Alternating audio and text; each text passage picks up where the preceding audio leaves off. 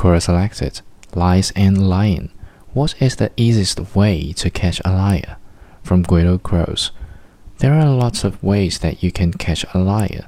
For example, by listening to what they are saying, the words they choose, their gestures, and all facial expressions.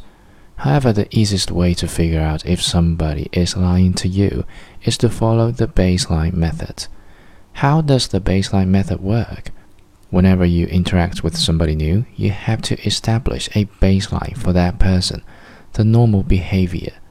After understanding the pattern of the individual of when they are telling the truth, you must keep watching the person, and every time you see their typical behavior change, it might mean that they are lying. Note, it doesn't mean that the person is definitely lying, but there is chance that that might be the case.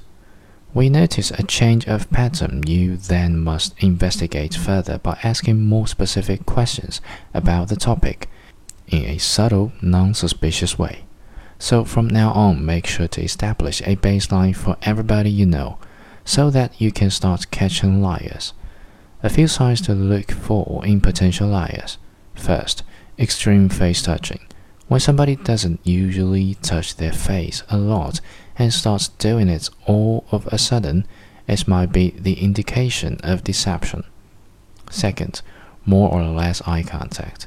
If you notice an increase or decrease in eye contact, it might be a sign that a person is lying to you by trying to make up something. Third, feet direction.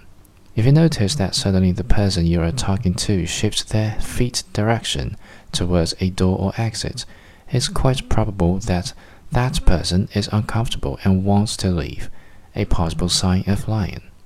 Remember, always focus behavioral shifts in body language, never specific body language gestures. If you like this answer, check out this article, How to Start Reading Body Language.